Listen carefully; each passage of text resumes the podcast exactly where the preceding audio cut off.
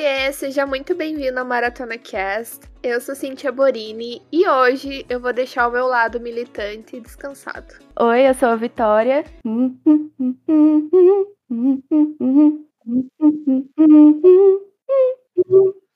É isso.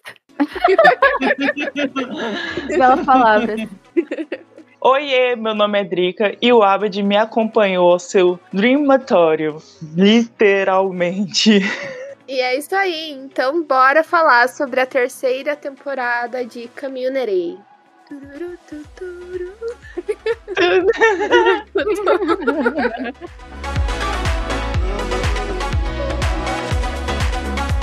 E não se esqueça de nos seguir no Instagram, maratona.cast. E se tiver alguma sugestão, reclamação, xingamentos, cancelamentos e elogios, uh, pode nos mandar um e-mail no podcastmaratonacast.gmail.com.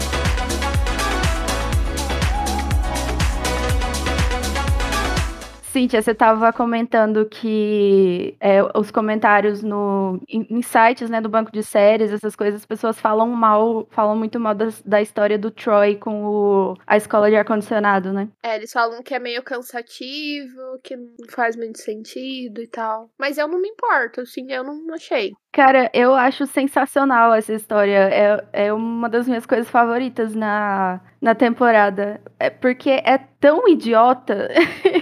é tão, é tão fora de proporção, assim, o jeito que eles tratam a, a um curso técnico praticamente de, de consertar ar-condicionado. E eu gosto muito também porque é uma, é uma paródia de sociedades secretas ali, né? Tem toda, toda uma mística, assim, por trás e um, um poder paralelo. Quase uma conspiração, assim, que o, o vice-reitor lá, que é o diretor da escola do, do ar-condicionado, é mais poderoso do que o reitor da, da faculdade inteira. Cara, eu acho muito legal. E é, é praticamente uma jornada do herói, assim, fechada ali pro, pro Troy também, né? Não, mas não só por isso, é pela paródia das, das sociedades secretas que eu acabo gostando mais, assim, porque é um assunto que eu gosto muito, essa coisa de sociedades secretas, esotéricas, essas coisas. Peguei referência à maçonaria, assim, no. Hum, no... Total. no negócio do ar-condicionado, o chão daquele, daquele lugar que eles fazem aquele teste lá do. que tem que consertar o, o ar-condicionado, senão eles ficam sufocando dentro do, de uma salinha muito, muito quente. Aquela sala tem o chão igual aquele chão quadriculado de branco e preto, igual um tabuleiro de xadrez. Aquilo ali é igual o chão que, que tem na, nas lojas maçônicas. E a coisa da profecia, do escolhido, o Troy é o messias deles. É, cara, é muito legal. e é bem legal porque eles usam uma profissão mais simples, né? Então eles zoam um pouquinho com isso, né? Que geralmente seria uma coisa super, talvez mais luxuosa, sei lá, um alto escalão, digamos assim. Mas eles falam, não, é tipo consertar ar-condicionado, é consertar encanamento, né? Então eu acho bem legal essa sacada também deles. Ah, não, vamos usar uma coisinha, tipo, mais simples para realmente ficar mais engraçado também, né? Colocam um, um, ar mágico, né? Tem a, sociedade secreta e toda, toda aquela, aquela mitologia de sociedade secreta que você vê muito, assim, por trás. Tem profecia, tem messias, tem um, um sistema, um sistema de justiça paralelo ali, eles meio que têm também, né? Eu gostei também. Eu não entendi porque o pessoal dá tanto hate assim. Talvez porque seja uma história muito paralela, uma história muito aleatória em questão dos outros personagens. Talvez seja um pouco isso, porque isso é uma coisa só do Troy, né? Tanto que ele acaba saindo da ali da, de estudar pra faculdade pra focar nesse curso dele, né? E é uma coisa legal, porque é uma coisa que começou a ser desenvolvida, acho que na temporada passada, que daí era a cocarinha lá, que é o encanador, né? E daí teve esse desenvolvimento, aí no começo dessa temporada apareceu o pessoal do ar-condicionado, e daí tem essa rixa entre o pessoal do encanamento e do ar-condicionado, e daí não sei o que lá, e vai desenvolvendo, até que o Troy aceita, né, o destino dele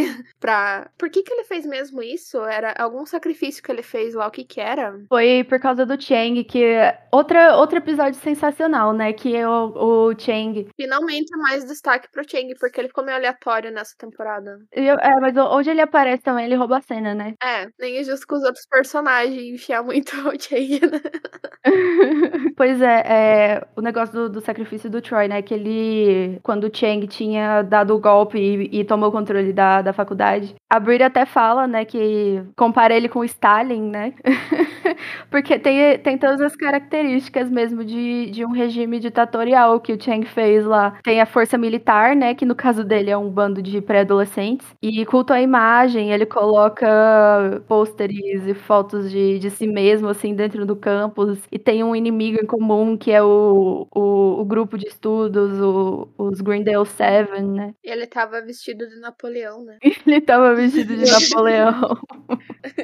Cara, sempre que aparece coisa Chang, eu acho muito engraçado. Tem, lá no, no início da, da temporada tem aquele episódio que a, a Brita tá insuportável, que ela quer porque quer ser a militante lá que tá militando pelas coisas, e daí o Chang, o Chang de segurança, tipo, ele tem que prender ela e não sei o que lá. Gente, é muito bom essa parte. Eu achei muito engraçado esse episódio lá no início, apesar da Brita tá, tá meio chatona, né? Descansa militante. É, tipo, ela e o Chang, eles se completam, né? Ela é a, a militante, mas ela precisa que alguém se importe com o fato dela estar tá militando. Só que ninguém se importa. Tipo, as pessoas estão, ai, que eu sou insuportável tá aí, né? Tipo, mas o Chang, ele se importa, né? Que ela tá militando ali, porque ele não quer que ela faça isso, né? E ao mesmo tempo, ele quer, ele precisa dela para ele ter alguma coisa para fazer ali também, né? E eu acho muito engraçado quando, quando eles têm aquela, aquela. No final lá, acho que é tipo uma. Não lembro se é uma luta o que, que eles fazem no final. Ele tá com taser nela, que ela foi Isso. protestar no, no, na simulação da ONU. Uhum. E, e,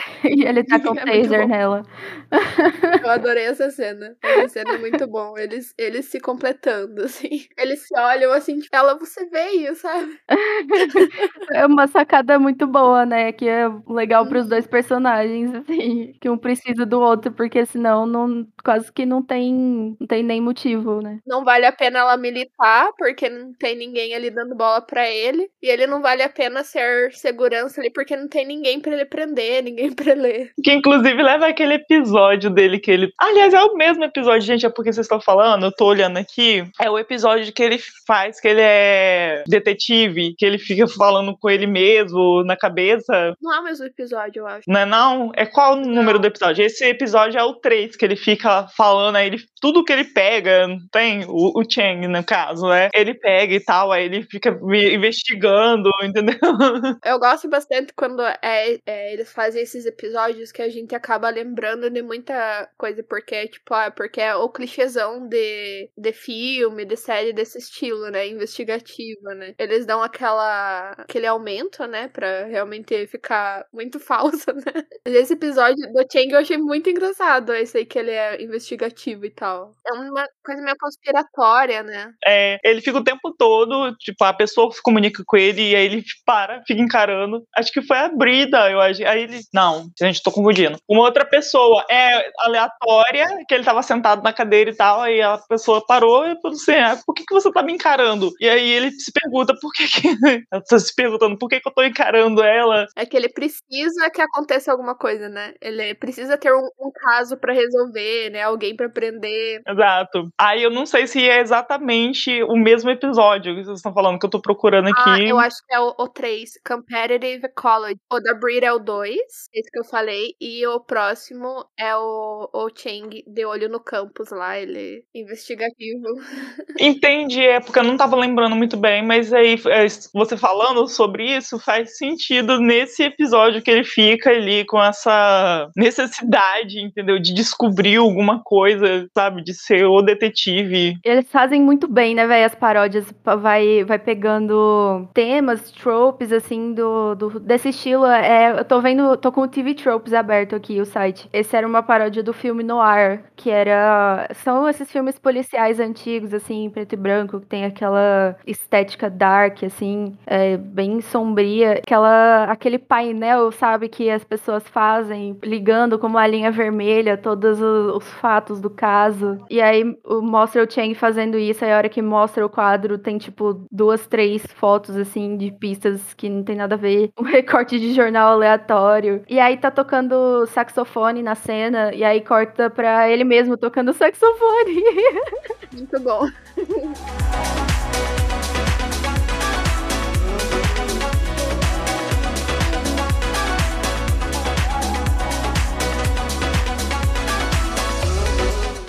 anotei aqui porque eu acho que é bem legal a gente comentar sobre esse episódio 4, porque é, ele foi indicado ao Emmy de melhor roteiro em série de comédia. E ele ganhou também um outro prêmio, que é o. Meu Deus, não sei como que lê isso, mas é P-A-A-F-T-J Television Award. Foi um nome gigante.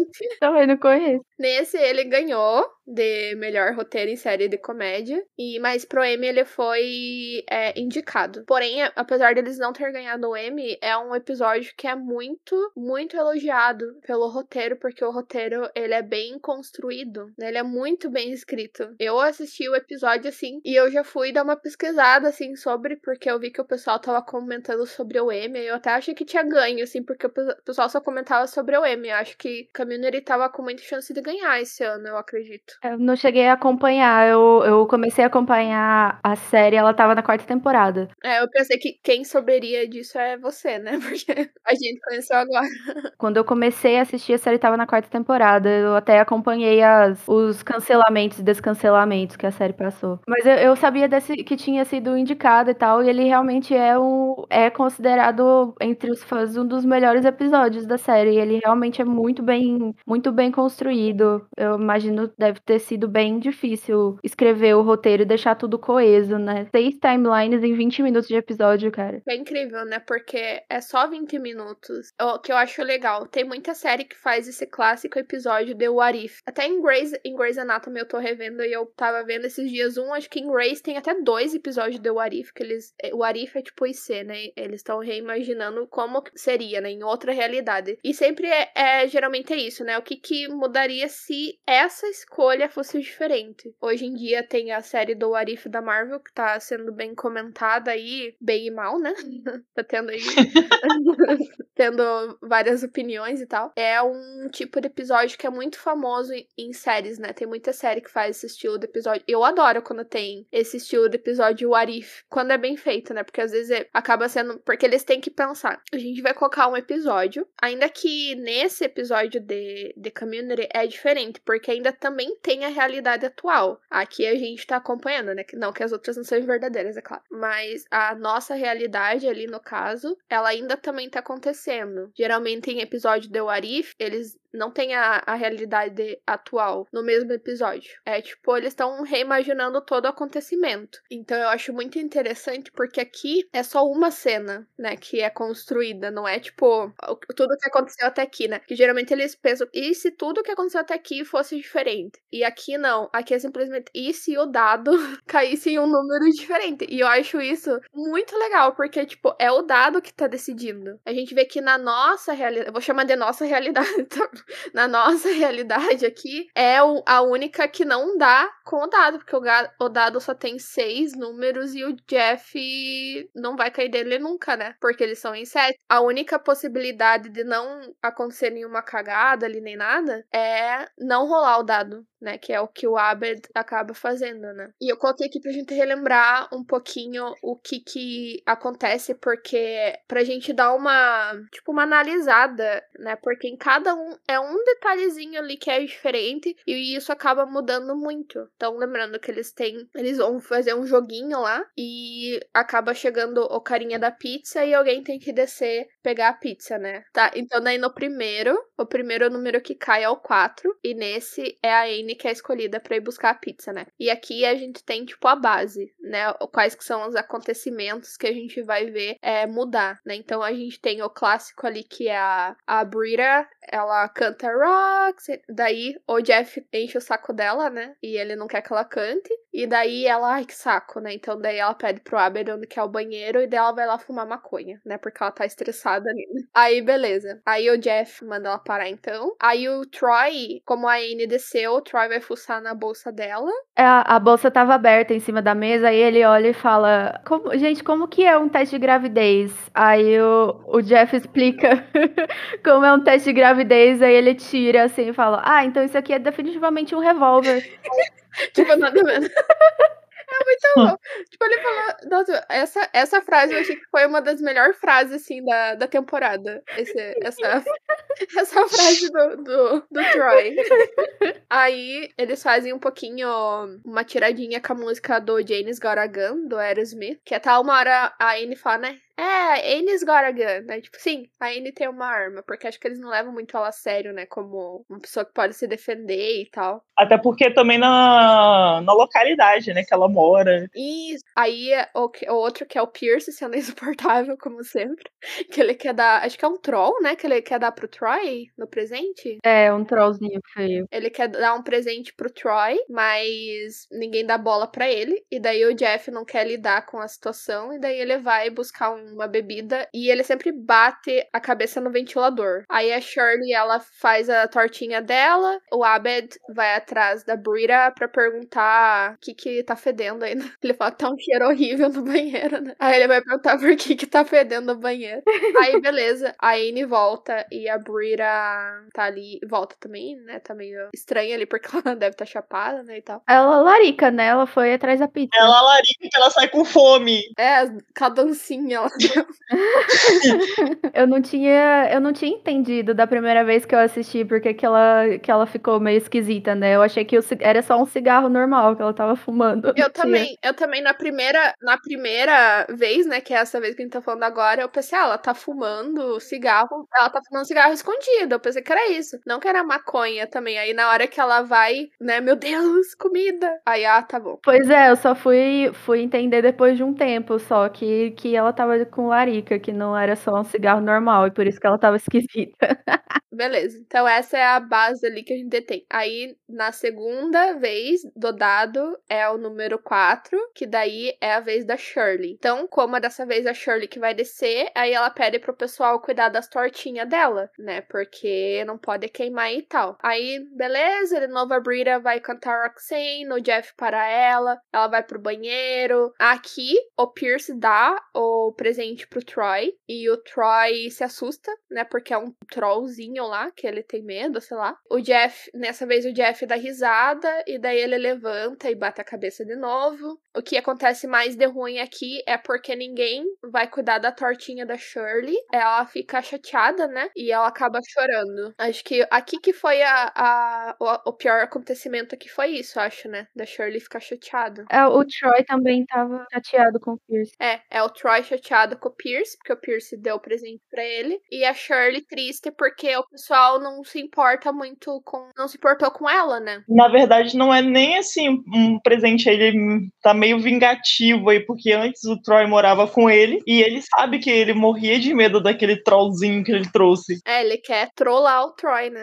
Aí, beleza. Então, acho que nesse é isso que é a consequência, né? Aí, o próximo número é o 3. No 3 é o Pierce que desce. Ele faz aquela menção lá que ele transou com a Eartha Kitt num avião, porque ele quer se achar o machão. Aí, de novo, a Brita tenta cantar, daí o Jeff para ela, ela vai pro banheiro. O Jeff tira sarro do Troy, porque o Troy quer ver a Brita, o que que aconteceu, né? Uh, e o Troy vai, né, conversar com a Brita e tal. E daí, nesse, nessa temporada, eles fazem muito esse romancezinho, né? Do Troy com a Brita, que eu acho muito superior a Brita e Jeff, pra ser bem sincera. Também acho. Eu não sei, assim, se, se eu acho que eles têm muita química e tal, mas eu acho que faz sentido pros personagens, assim, porque seria o primeiro cara mais de boa, assim, que a Brita se interessa, né? Porque ela só. Até então, ela só se interessa por esses caras desequilibrados da cabeça, assim. É, tanto que tem aquele episódio lá, né? Que tem o ex-namorado dela. Aham, uhum, o Blade. E daí no final ela percebe, né? No final, quando ela percebe que é o Troy que mandou a mensagem pra ela, aí a gente vê, né, que, pô, ela, ela nunca enxerga ele, né? Sendo que ele é uma pessoa muito queridinha, né? Eu chipo eles porque eu acho o Troy muito fofo, né? Então o Troy é meio bobo, assim, mas ele é uma pessoa muito fofa, querida. Ele sempre elogia ela e tal, né? Então,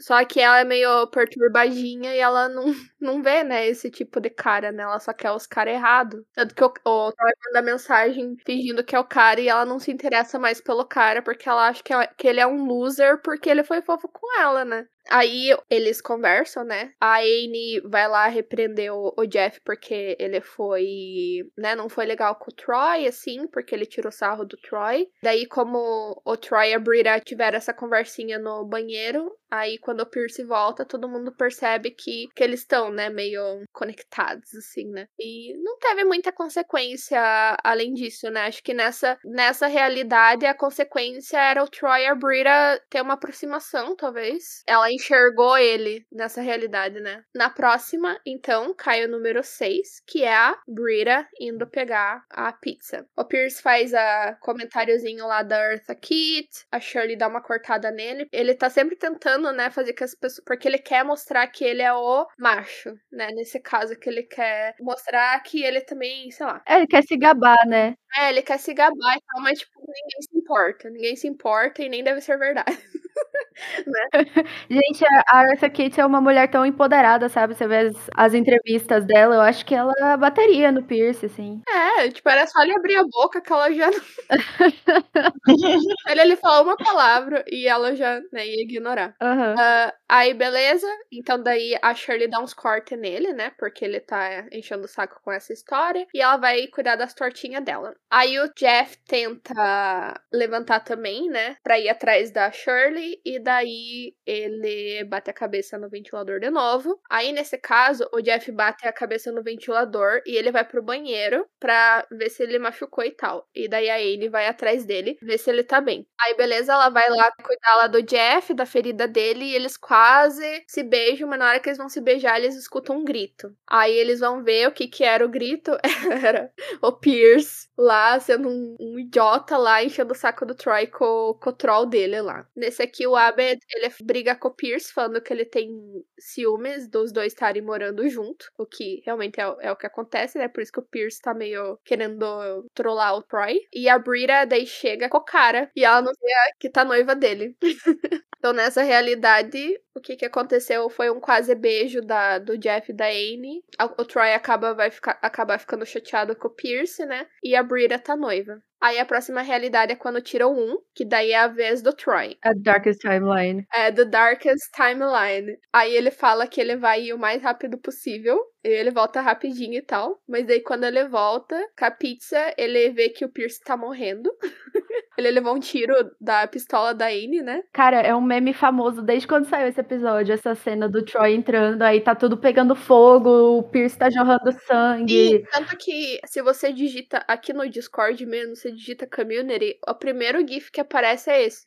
Porque realmente é muito icônico. Aí tá pegando fogo no apartamento. Por que que pegou fogo? Por causa do das tortinhas da Bri da Shirley? Não, foi o baseado da Brita. Foi, eu não, não sei o que, não lembro mais quem que foi que derramou aquele álcool que o Pierce trouxe. Ele fala que é, é tipo, sei lá, 90% teor alcoólico e é banido na Sérvia. Aí ele derruba aquele negócio, derrama todo o álcool, aí a Brita chega, ele leva o tiro, a Brita chega e derruba o baseado aceso no chão, e aí pega fogo. Aí o Jeff tá lá tentando apagar o fogo. E no meio do fogo tá o Troll lá. Uhum. Rindo, pro Troy. E daí ele derruba as pizzas e começa a, a gritar. Ele acha que foi o Troll que fez isso. Sim, aí lá no fim do episódio, a gente vê que o Pierce morreu e a Anne tive, teve que ser internada num hospital psiquiátrico e o Jeff perdeu o braço dele. A Shirley se torna uma pessoa alcoolista. É, o, o Troy também, o Troy perdeu a voz porque ele tentou comer o troll em chamas. Nossa. o Troy. Aí ele fala com aquele, aquele negocinho que deixa ele com voz de brinquedo. Verdade, verdade. e a Brita, ela, né? Ai, meu Deus. Eu pintei uma mecha do cabelo da Clarina, porque eu sou rebelde, né?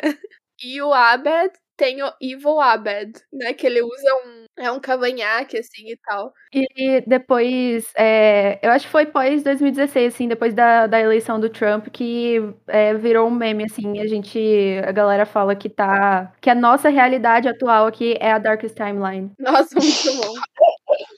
É, essa aqui é depois da eleição do Bolsonaro. É, é pós-Trump, assim, que teve, teve toda a ascensão do fascismo e tudo, e agora, ainda mais depois da pandemia, definitivamente a gente tá vivendo na Darkest Timeline. Não há dúvidas. Verdade. Aí, beleza. Aí a próxima é a penúltima, que é o 5. Então, nesse caso, é o Abed, que vai buscar a pizza. Aí ele fala para todo mundo fazer a vaquinha ali para pagar a pizza e tal. Pois é, ele foi o único que fez isso, a única pessoa sensata, realmente, né? Os outros todo, todo pagaram a pizza sozinhos, assim. Eu não ia fazer isso, gente. Não, eu também. Eu ia falar, vamos dividir e pô. Aí, de novo, a Brita tenta cantar, o Jeff para ela, ela vai no banheiro pra fumar lá e tal. O Jeff bate a cabeça. Aí, nessa aqui, ele vai na cozinha, porque ele bateu a cabeça. E a Anne vai lá cuidar dele. E daí, nessa aqui, eles se beijam o, o Pierce ele vai dar, né? Ele tem o presente lá, o trollzinho para dar pro Troy. Mas o Troy olha para ele e ele agradece ele por ter ficado na, na mansão dele, né? Deixado ele ficar lá e tal. Aí o, o Pierce fica, puta merda, né? Eu dei o presente para ele. Aí o Pierce até tenta pegar de volta, mas o, o Troy acaba vendo, né? Se assustando lá com o bicho. Aí a Brita, a Shirley fica chateada porque a Brita falou pra ela que eles têm um pacto de não deixar a Shirley cozinhar. Por que, que eles não deixam a Shirley cozinhar? Porque ela fica chata, será?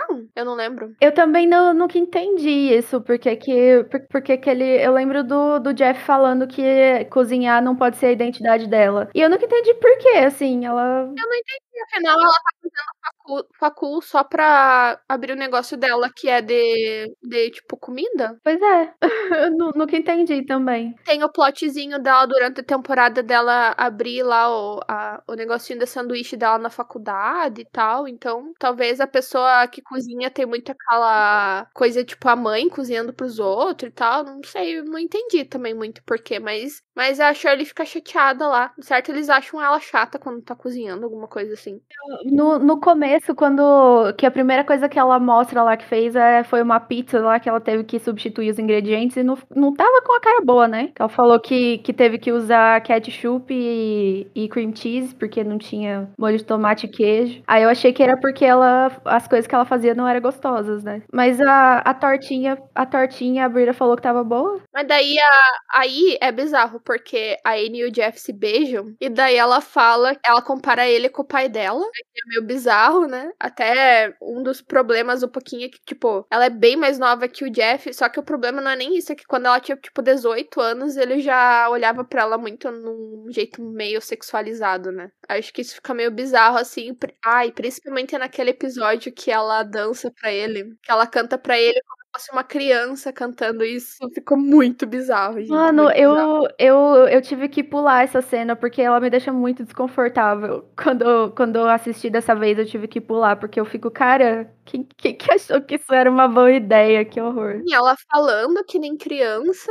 e, tipo, sensualizando e tal. E o Jeff já teve umas falas, assim, meio pedófilas, assim, no passado, que foi de zoeira, que eles até tiraram sarro dele, mas enfim. Aí ele fica chateado com a Anne, então, porque ela comparou, e daí o Abed volta. Mas daí, beleza. Aí a última, que é a timeline real, né? Que é a nossa timeline, no caso, é que o Abed, ele não deixa o dado rolar. Ele pega o dado antes do dado cair. E daí ele explica o que, que o Jeff tava planejando, que é aquilo que eu falei, né? Eles estão em sete e o dado só tem seis números. O Jeff nunca iria buscar pizza. Ele conta pro pessoal, né? Ó, o Jeff nunca vai buscar pizza. Ele nunca vai ser escolhido, porque não existe o número sete. E daí, por isso, todo mundo fala, então, pô, Jeff, então é você que vai buscar pizza. E daí, o que que acontece? Eu acho que aqui a gente pode pensar um pouquinho como que é o papel do Jeff no grupo. Porque nesse aqui, as coisas dão certo. E é a única vez que o Jeff não tá ali. Por exemplo, é a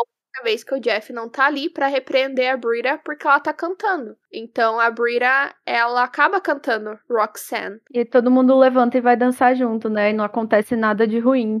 Exatamente. Então a Brita canta Roxanne, e daí todo mundo dança com ela. O Pierce decide, então, não dar o presente pro Troy. Uh, ele joga no lixo e tal. E daí, quando o Jeff volta, tá todo mundo se divertindo. E ele come ali a pizza também. Também nessa parte a Brita, ela come a tortinha da Shirley e ela diz que tá muito gostosa. Então, nesse, nada das coisas que deram errado aconteceram só porque o Jeff não tava junto, o que é meio bizarro. A gente vê que quando o Jeff não tava junto, eles ficaram meio que mais à vontade, né? Pra dançar e, tipo, a Brita, ela pode cantar do jeito que ela quiser. É, ficou essa, essa mensagem no final, né, de que o, o, o Jeff tava meio atrapalhando ali alguma coisa. Versão, né? Uhum. É, eu achei um pouco dark, assim, essa, essa implicação, mas no, como é que ficou tudo bem, né? Eu acho que não fica muito claro isso, sei lá. É, o que eu entendi era que era, era isso, né? Principalmente porque, tipo, a Brie, ela só queria se divertir ali cantando a música, e o Jeff sempre era a pessoa que falava não, e daí ela cansava e saía. Então, quando ela consegue cantar música e todo mundo, né, acaba indo com ela, todo mundo fica, fica um clima muito mais leve, todo mundo se diverte e é isso. E daí fica a timeline onde tudo deu certo, né? Nessa que não teve nada ruim acontecendo. E aí depois só, só mostra no final, né? Como que foi a Darkest, a, a mais sombria. Exatamente. No final a gente vê o que, que aconteceu. Lá no último episódio. Não, no último, penúltimo episódio. Acho que é o último, né? Que volta o Evil Abed. Que daí dá uma lembrada também, porque daí a gente fica pensando, né? É, porque ele até comenta, tipo, um pouquinho sobre se alguém de uma das realidades ir e alterar e tal, né? O que é bem Loki, isso, né? é bem Loki esse negócio de eu vou na realidade alterar o que tá acontecendo comigo mesmo, com a minha versão na outra realidade, né? Eles exploram mais isso na quarta temporada.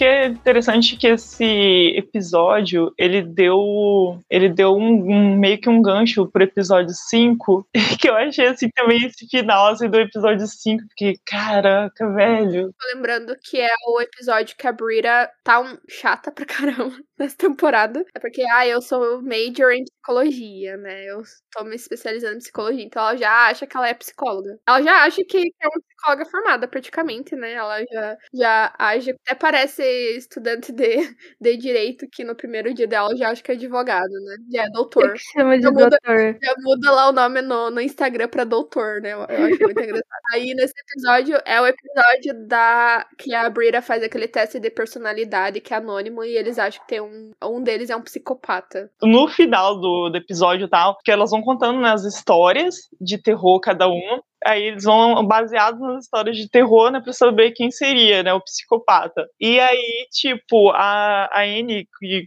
conta, assim, a história mais bizarra, e assim, no, no, final eles, tipo, meio que se voltam contra a Brida, né, achando que ela era psicopata, e ela começa a pensar se ela é ou não a psicopata, e aí depois ele fala que ela fez o teste errado, né? Como se ele tava bridando.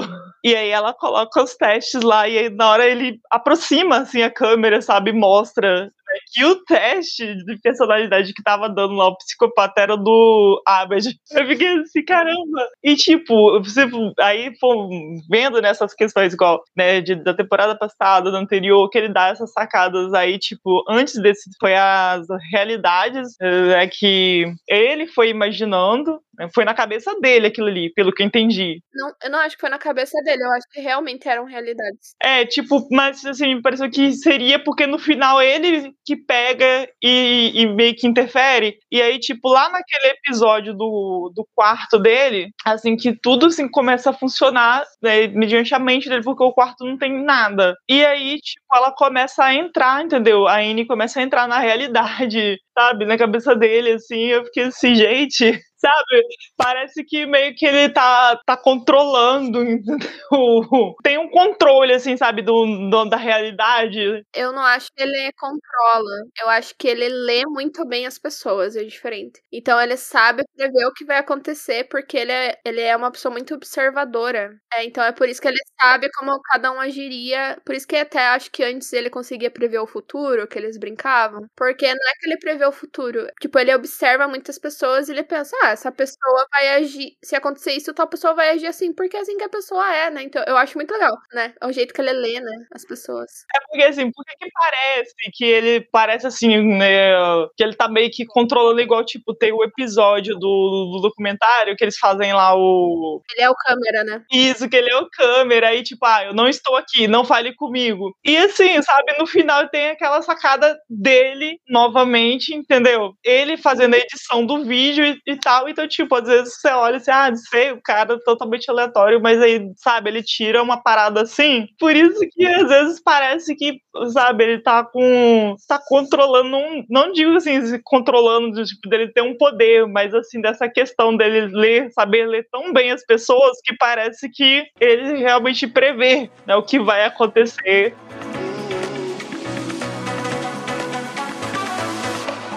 Você falou desse episódio do episódio 5, e eu acho que é bem legal a gente falar sobre uma coisa que a. a eu, eu, acho que a Vitória já tinha comentado antes. Eu fui dar uma olhada porque eu vi que apareceu nesse episódio. Ah, eu acho que foi a Vitória que comentou, só que ela comentou em off, ela não tinha falado no podcast, não. Que era do Beetlejuice. Ah, sim. Acho que foi o Almir, não sei. É, eu não lembro qual de vocês que foi, mas daí nesse episódio fecha o ciclo do Beetlejuice, né? Porque lembrando que Pra quem não sabe, que tá escutando não sabe, o Beetlejuice ele aparece quando se fala o nome dele três vezes, né? Então se fala Beetlejuice, Beetlejuice, Beetlejuice. Aí ele aparece. Daí, só pra gente ver, porque é nesse episódio que a Drica tá falando que ele aparece, porque é a terceira vez que eles falam. E eles falam o nome dele uma vez por temporada. Então lá na primeira temporada, no episódio 16, que tem aquela ex-namorada do Jeff lá, ela. Acho que ela tá falando mal da, da Brita, alguma coisa assim. E daí ela, ao invés de falar Brita, ela fala uns nomes aleatórios. Aí ela fala Beater, Butter, Beetlejuice. Então ela tá, tipo, tirando sarro com o nome da Brita. Então essa foi a primeira vez que eles falam. Na segunda temporada, no episódio 8, naquele episódio que a Anne, ela perde a caneta roxa dela, que o macaquinho roubou.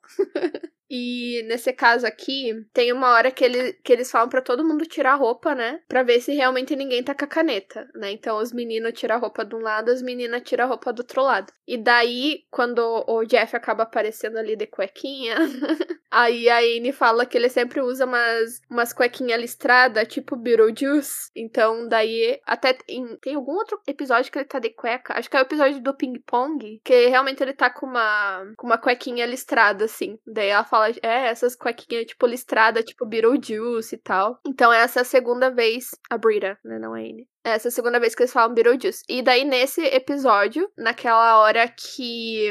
A Anne tá colocando playlist, né? Isso, a Anne vai colocar playlist e ela fala que a Brita tem a playlist lá, a soundtrack do Beetlejuice. E daí, nessa hora que a Anne tá no, a Anne tá no computador e ela fala Beetlejuice, aparece o Beetlejuice atrás dela. E eu acho isso muito legal. Tipo, é uma coisa que Cara, sei lá, eu nunca perceberia se eu não tivesse visto que ia ter, sabe? Eu nem tinha me tocado antes, né? Eu lembro dessas vezes que eles falaram Beetlejuice, mas aí eles colocarem na terceira, tipo, uma vez por temporada, eles construíram essa piada e aí na terceira, bem no de terror ainda, né? Que é bem legal, que é bem no que eles estão contando as histórias de terror, eles colocam o Beetlejuice atrás. Eu achei genial essa, essa sacada deles. Sim, é bem a cara de Community isso. Uhum. É igual o que tinha no. Acho que era na segunda temporada que tinha aquela história do parto do Abed, né? Que ele até comenta, né, quando a Shirley vai ter o parto dela, que ele já fez um parto antes, que era uma coisa que acontecia atrás, né? Você tinha que prestar atenção ali na, no que estava acontecendo no fundo da cena, senão você não ia ver essa storyline aí do, da mulher grávida, né? Eu acho legal, é umas.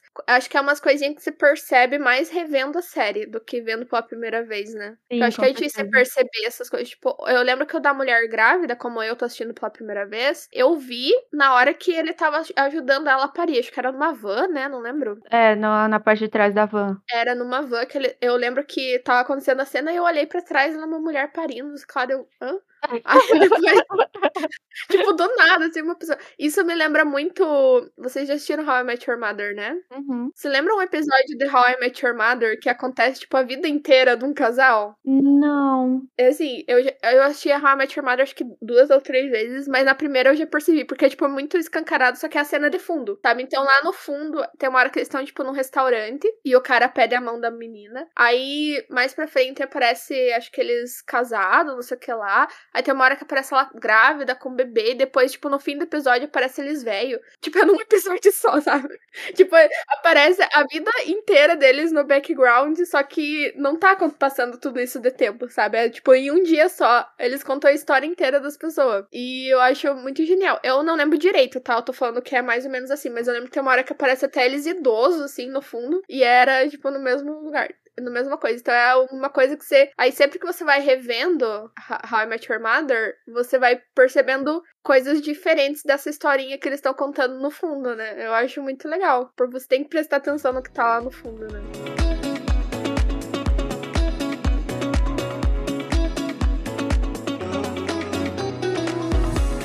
É, também tem uma cena que é famosa de GIFs, assim, você vê muito GIF dela na internet, que é o. Quando a Shirley tá contando a história, e é a história do, do arrebatamento, né? Do, do apocalipse. Do, no juízo final, os cristãos vão ser arrebatados e quem ficar é, é quem tá condenado, né? E aí tem uma hora que o. Você vê a visão que a Shirley tem sobre, é, sobre as pessoas ali que não são cristãs e tal. E, e tem uma hora que o, que o Dean entra o Dean é o diabo, né? O Dean entra com a, a serra elétrica gritando Gay Marriage!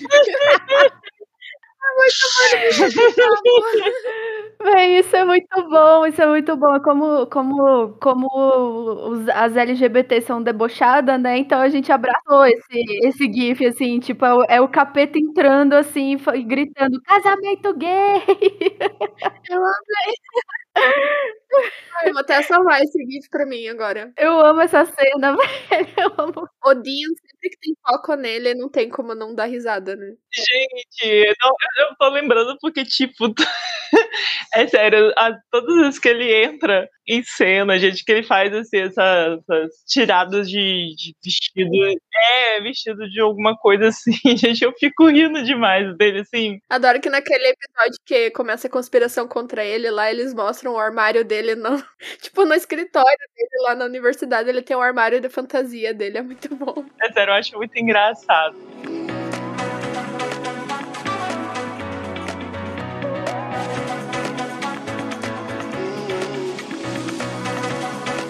Acho que um dos episódios favoritos meus, é que eu percebi que as pessoas não gostaram muito, não sei porquê, é o 16, que é o Virtual Systems Analysis, que é aquele episódio que o Abed e a Annie, eles estão brincando lá no, no Dreamatorium, ou Sonhatorium, e eu acho bem legal esse episódio, porque ele tem. Eu acho que é interessante o desenvolvimento. Não desenvolvimento, eu acho interessante o aprofundamento que a gente tem no Abed e na Annie. Por incrível que pareça, é um episódio que eu discordo da parte de. Que eu vi que o pessoal criticou um pouquinho, porque esse episódio não tem tanto comédia, né? Mas para mim, como eu não dou muito risada, não faz diferença.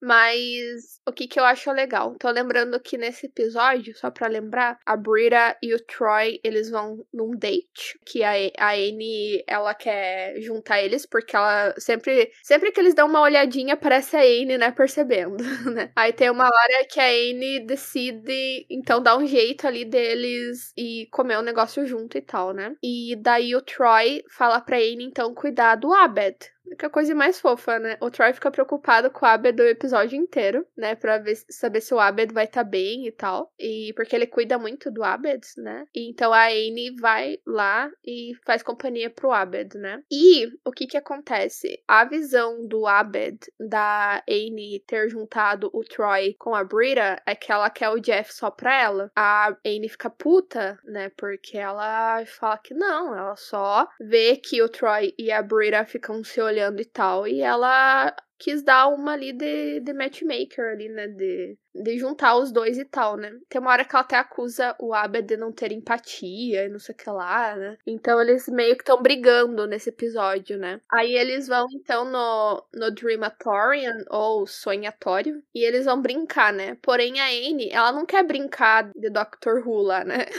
Verdade, a paródia de Doctor Who, cara, excelente.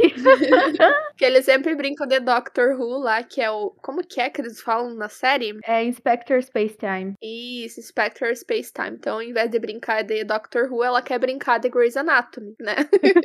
Aí a hora que eles vão brincar de Grey's Anatomy, que eles chegam lá e tal, eles não conseguem achar o Abed. E daí eles descobrem que eles não conseguem achar o Abed porque a Anne, que é uma médica ali de Grey's Anatomy, ela diagnosticou o Abed como um control freak e sem empatia. Por isso que eles não encontram ele, porque ele foi internado, assim, uh, na área de psiquiatria, né? Porque ele não tem empatia e é control freak e tal. Porque é isso que ela entendeu do comentário, do comentário dele, né? E é muito interessante porque eu acho que nesse episódio realmente eles quiseram falar bastante sobre empatia, né? Porque você você não se coloca no lugar do outro, né? Você a pessoa faz uma coisa e você já julga. Você fala, ah, é por isso que você fez, né? Tipo, ah, você, tá, você quer juntar os dois ali só pra ficar com o Jeff, só pra você. É ali um julgamento errado, né? E tal ela percebe que quando ela fez isso com o Abed, no caso, na brincadeira, né? que ela foi a médica que internou o Abed e tal, ela não teve empatia com o Abed, né? Porque ela não entendeu o Abed e tal. E ela fala: ah, não, eu prefiro ficar sozinha. E eu acho que essa sacada, quando eles estão. Aliás, gente, pela primeira vez eu tenho que elogiar a atuação do, do ator que faz o Jeffrey. Como que é o nome dele mesmo? Joe McHale. Isso, o Joe McHale, eu tenho que elogiar atuação dele, porque ele sendo o Abed, sendo o Jeffrey, muito, muito legal. Tipo, dava. Eu adoro quando tem esse negócio. Eu, como fã de The Vampire Diaries, eu adoro quando um personagem. Quando a gente vê que aquele personagem é tal personagem imitando aquele personagem, entende? Sim, sim. Você já viu Orphan Black? Uhum. Nossa, total. Em Orphan Black acontece muito. Orphan Black e The Vampire Diaries, que também tem a, a Catherine e a Helena, e às vezes elas trocam de lugar e a gente vê que é uma imitando a outra, porque a atriz consegue se colocar nessa, nesse, nessa terceira categoria. Então, tem a Catherine, tem a Helena, tem a Catherine imitando a Helena e tem a Helena imitando a Catherine. E, tipo, é muito louco, assim. E, realmente, em Orphan Black, elas são todas clones, né? E, às vezes, elas fingem que são uma outra e a gente vê que, na verdade, é muito... Nossa, eu adoro quando é atuação assim. Porque eu acho que o ator,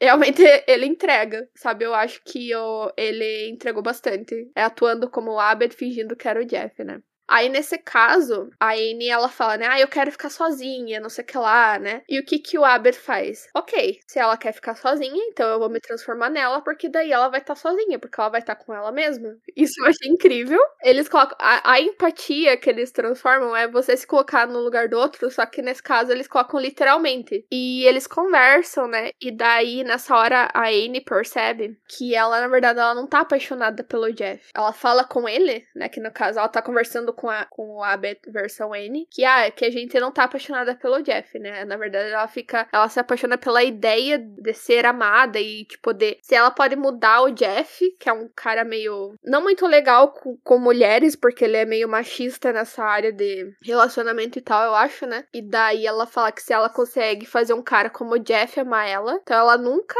vai não ser amada. Então ela tem essa realização, assim, essa, essa percepção, sei lá, né? Aham. Eu achei muito legal ter isso, assim, na série, porque geralmente você só vê o romance mesmo, né, sendo desenvolvido é, entre as pessoas. Então, ver que ver uma personagem ter essa reflexão é, é bem legal, porque a gente passa por isso, né, na vida real. Às vezes acha que tá, que tá apaixonada, só que é meio que um alimento pro ego, né? Se sentir amado. Então, foi bem legal ver isso, assim, quando eu era adolescente, principalmente. Quando eu assisti a primeira vez. Imagino. Uhum. E daí, eu não lembro por que ela começa a querer provocar o Abed. E ela fica imitando o Abed, né? Ela fala, ah, Star Wars, cu, cu, cu, cu, cu, não sei o que lá. E daí ela acaba se transformando no Abed. Ela acaba entrando no lugar que o Abed tava trancado. Que era, tipo, num armário de escola. Nessa hora é que o meu coração, assim, que o meu coração sofreu, assim. Que é na hora que o Abed começa a contar um pouco em como é, que ele tem esse medo que as pessoas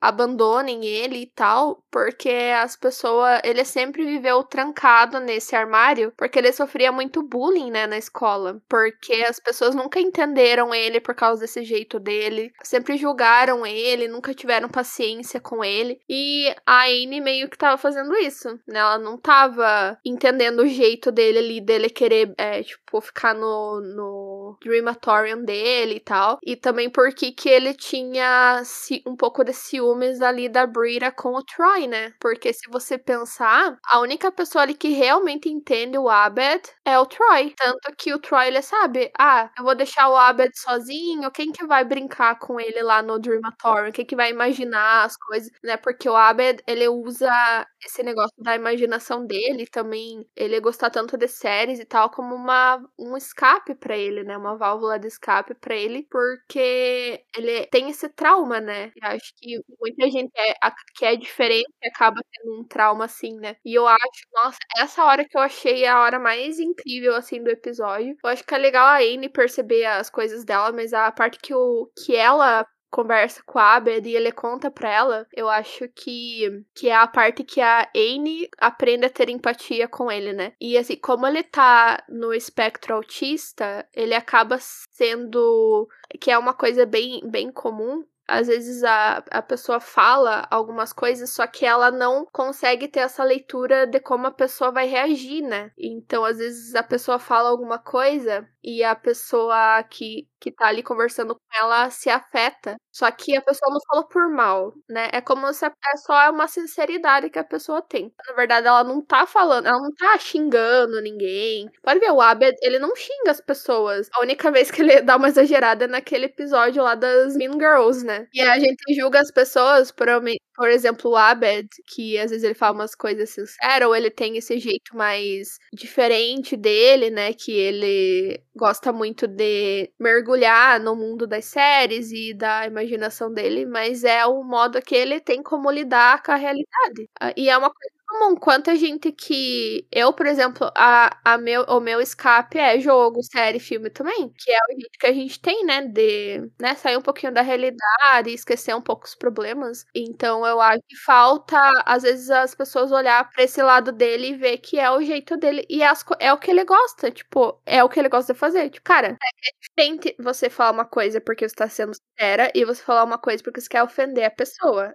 No caso dele é diferente e, e nesse episódio mostrou ainda mais é, essa característica dele, assim, porque eu acho, eu acho muito legal quando eles jogam isso aí, que, que eles, eles aprofundam né, mais um pouco o personagem, traz essas, essas questões, assim, eu acho bem, bem legal. E como eu disse, né, o Abed continua sendo no, na série aí o, o, top do personagem, entendeu? Assim. Pra mim, ele é o melhor ator ali no meio também. Sim. Sim, com certeza. Ele é o mais querido também, né? Entre os fãs, entre todo mundo.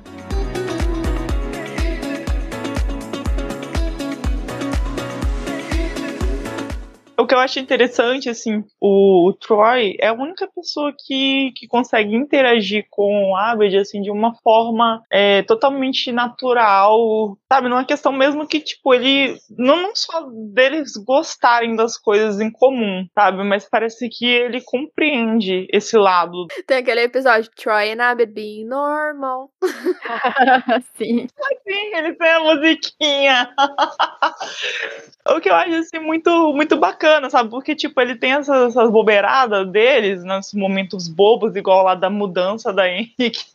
O Troy tava grudado com fita lacre na porta, no banheiro. Mas, assim, ao mesmo tempo, é, ele é a única pessoa, assim, que, que entende esse lado, sabe? Por isso que ele fica ligando para poder perguntar. E, assim, tipo, quando o, o Abed vai imitar ele, é a mesma coisa, sabe? E, tipo, é o que tá acontecendo. O que eu acho, assim, cara, ele, tipo, ele entende é, essa questão dele, assim, eu fiquei assim. Aí por isso que eu fico. Eu tô falando dessa parada dele, parece que tá também dessa distorção aí do tempo, assim. Eu, no fim das contas, o Abed deve deveria ser o cara que controla o tempo. Daria um bom lote, já pensou? Sim, é muito bom. Essa parte que ele imita o Troy, né, no, no Dreamatorium, que, cara, você esquece mesmo que não é o Troy realmente que tá ali, porque porque ele fala a hora que, que ele toma o soro da verdade lá, ele começa a surtar. Gente, aquilo é o Troy, não tem. E o Donald Glover é muito bom também. Quando essas cenas que o Troy começa a chorar é sempre muito engraçado, tadinho. É, mas assim, essa relação deles, assim, para mim, a questão assim de um ponto de vista geral até é, agora, a relação deles para mim assim é a melhor que tem, entendeu? É menos tóxica, sabe? É uma questão, assim, totalmente uh, positiva, entendeu? Eu acho um ponto muito positivo. Na série é a Até amizade do Troy e o Abed. episódio que eles estão brigando lá pelos cortes dele de, de travesseiro e o outro era de, de lençol. Até eu vi que o pessoal não gostou muito, assim, olhando os comentários, o pessoal não gostou muito deles estar brigando e tal. Eles, ai, ai, que saco, eles brigaram, mas, tipo, eu vi no banco de séries, né, que eu sempre leio lá, que o pessoal tava meio de saco cheio, assim, dessa atitude do, do Abed em relação ao Troy e tal, mas para mim não me incomodou, mas eu vi que o pessoal tava meio chateado, assim. Oxe, galera chata também, porque eles nunca tiveram um conflito, né, antes é, disso. tipo, todo amigo alguma hora vai ter algum conflito, né? Pois é, e, e depois também eles se resolveram, ficou tudo bem, e o episódio é excelente, aquele formato de documentário de guerra, assim, aquele, aquele tom super sério, super dark, e aí você vai ver, é, é sobre forte de travesseiro. Até eu abri aqui os comentários pra eu ler, tem dois comentários que são bem curtidos, que é uma de uma menina que ela falou, quando o Abed começa a ficar chato, você percebe que a série tá com problemas sérios. E o outro, ela falou, ele falou assim, odiando esse plot do Abed egoísta. Raros são os episódios do plot de todos, menos do Abed, que era o, a, o episódio 1, desse aí que a gente tá falando, do, do forte deles lá. Eu li os comentários e eu até estranhei, assim, porque, porque eu não tinha visto como, como isso, sabe? Como uma coisa ruim. Eu achei que era, eles estavam criando ali um uma rixa entre os dois ali que tava interessante. É, um conflito. E, e não foi só. Não foi só culpa deles também, né? Teve interferência daquele cara lá do ar-condicionado também. Que ele quis criar um conflito entre os dois pro, pro Troy entrar na, na faculdade de ar, do ar-condicionado lá. E ele interferiu tanto do lado do Troy quanto do lado do Abed também. Porque no, logo que o, o Troy começa a querer separar e fazer o forte de lençol em vez vez de, de travesseiro, pra, porque seria mais fácil para entrar no Guinness, né? O Abed, na hora, ele foi. Ele ia, ia derrubar, né? O forte de, de travesseiros. Nossa, ele, tipo, na hora ele, ele aceitou, né? Sim, ele tava, tava chateado e tal, mas ele foi lá e ele ia derrubar. E ele só não, só não derrubou porque o cara lá interferiu. Então não foi só egoísmo dos dois, assim. Teve o, o, esse elemento de sabotagem ali também. Não vi essa coisa assim como egoísmo. É, entendeu? É como a gente estava comentando, e assim, é o que parece, é claro que vai ter conflito, ah, né, porque ele tem nessa né, questão que ele não vai ter conflito porque eles são amigos e tal. Mas assim, eu acho que essa questão da do, do, do Abed, ah, eu quero a atenção do Troy, eu quero. É porque o Troy é o único que entende ele,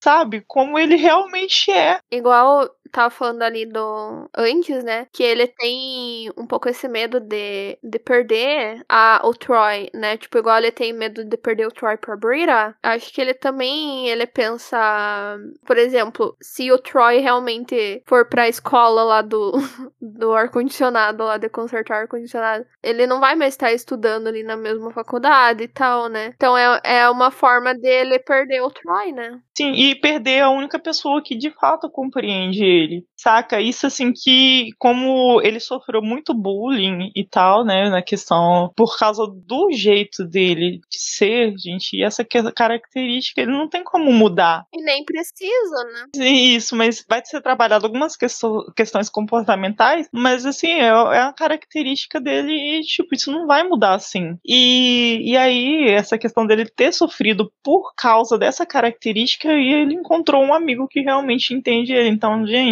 não tem como. Todo mundo fica ficaria triste se tiver. Tipo, tem aquela pessoa que é a pessoa que mais tem entende, que você mais confia, e você sempre vai ficar com medo de perder aquela pessoa. É, é totalmente compreensível e normal. Sim, bem óbvio. Eu não sei por, porque a crítica, entendeu? É uma coisa que, assim, é um ponto muito positivo na série, como eu elogiei mais cedo.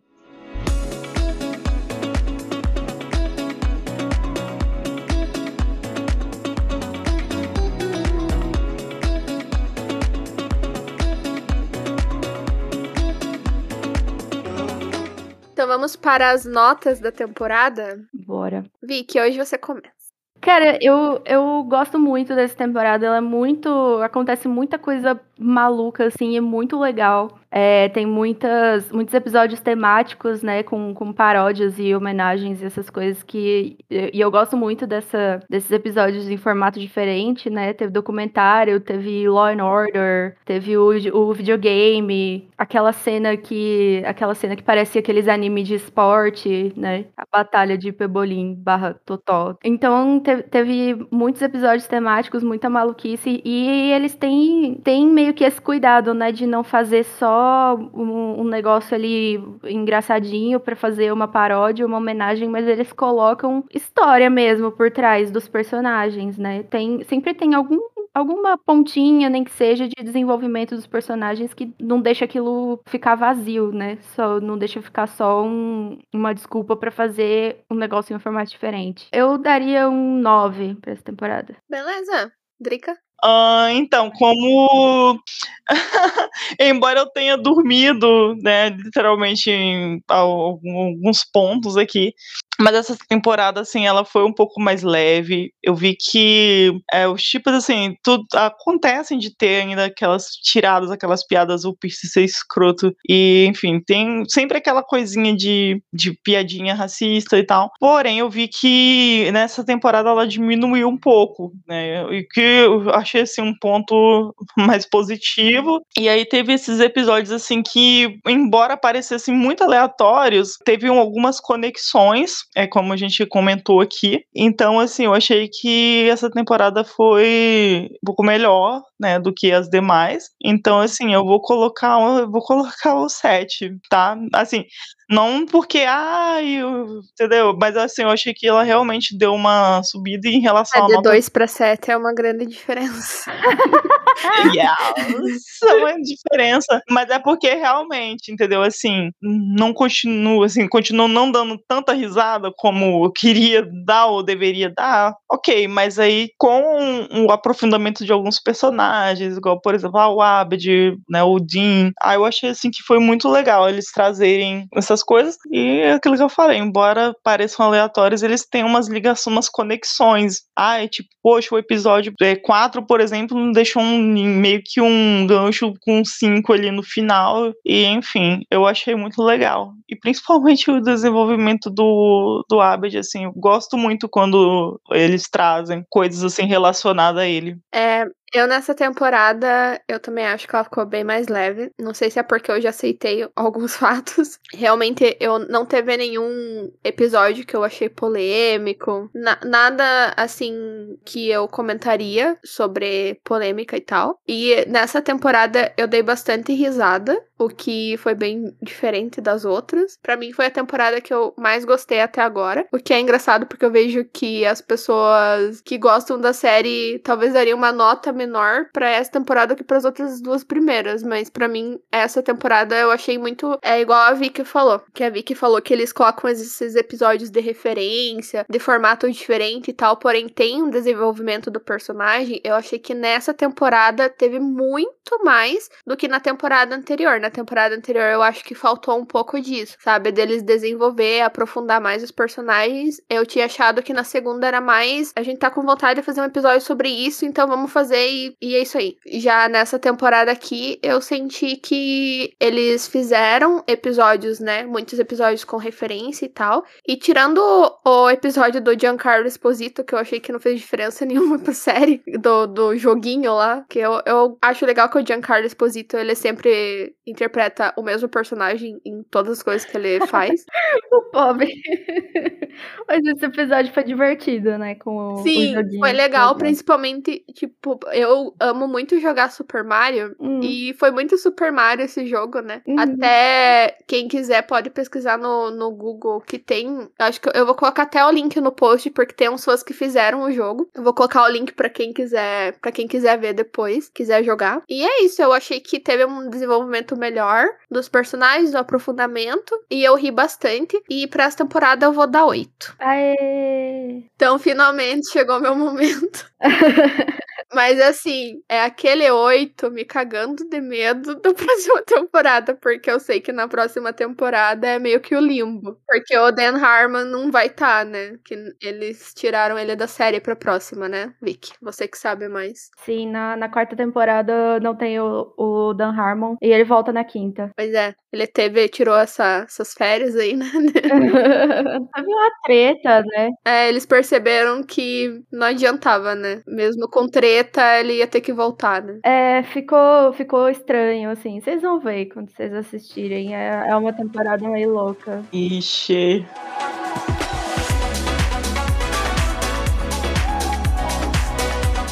Então é isso aí. Não se esqueça de nos seguir no Instagram, maratona.cast. Se tiver alguma sugestão, alguma coisa que você queira falar pra gente, algum comentário, comentando um comentário nosso também, pode mandar lá pro nosso e-mail, podcastmaratonacast.gmail.com. E é isso aí, então nos vemos no próximo episódio sobre Community, onde vamos comentar sobre a quarta e a quinta temporada.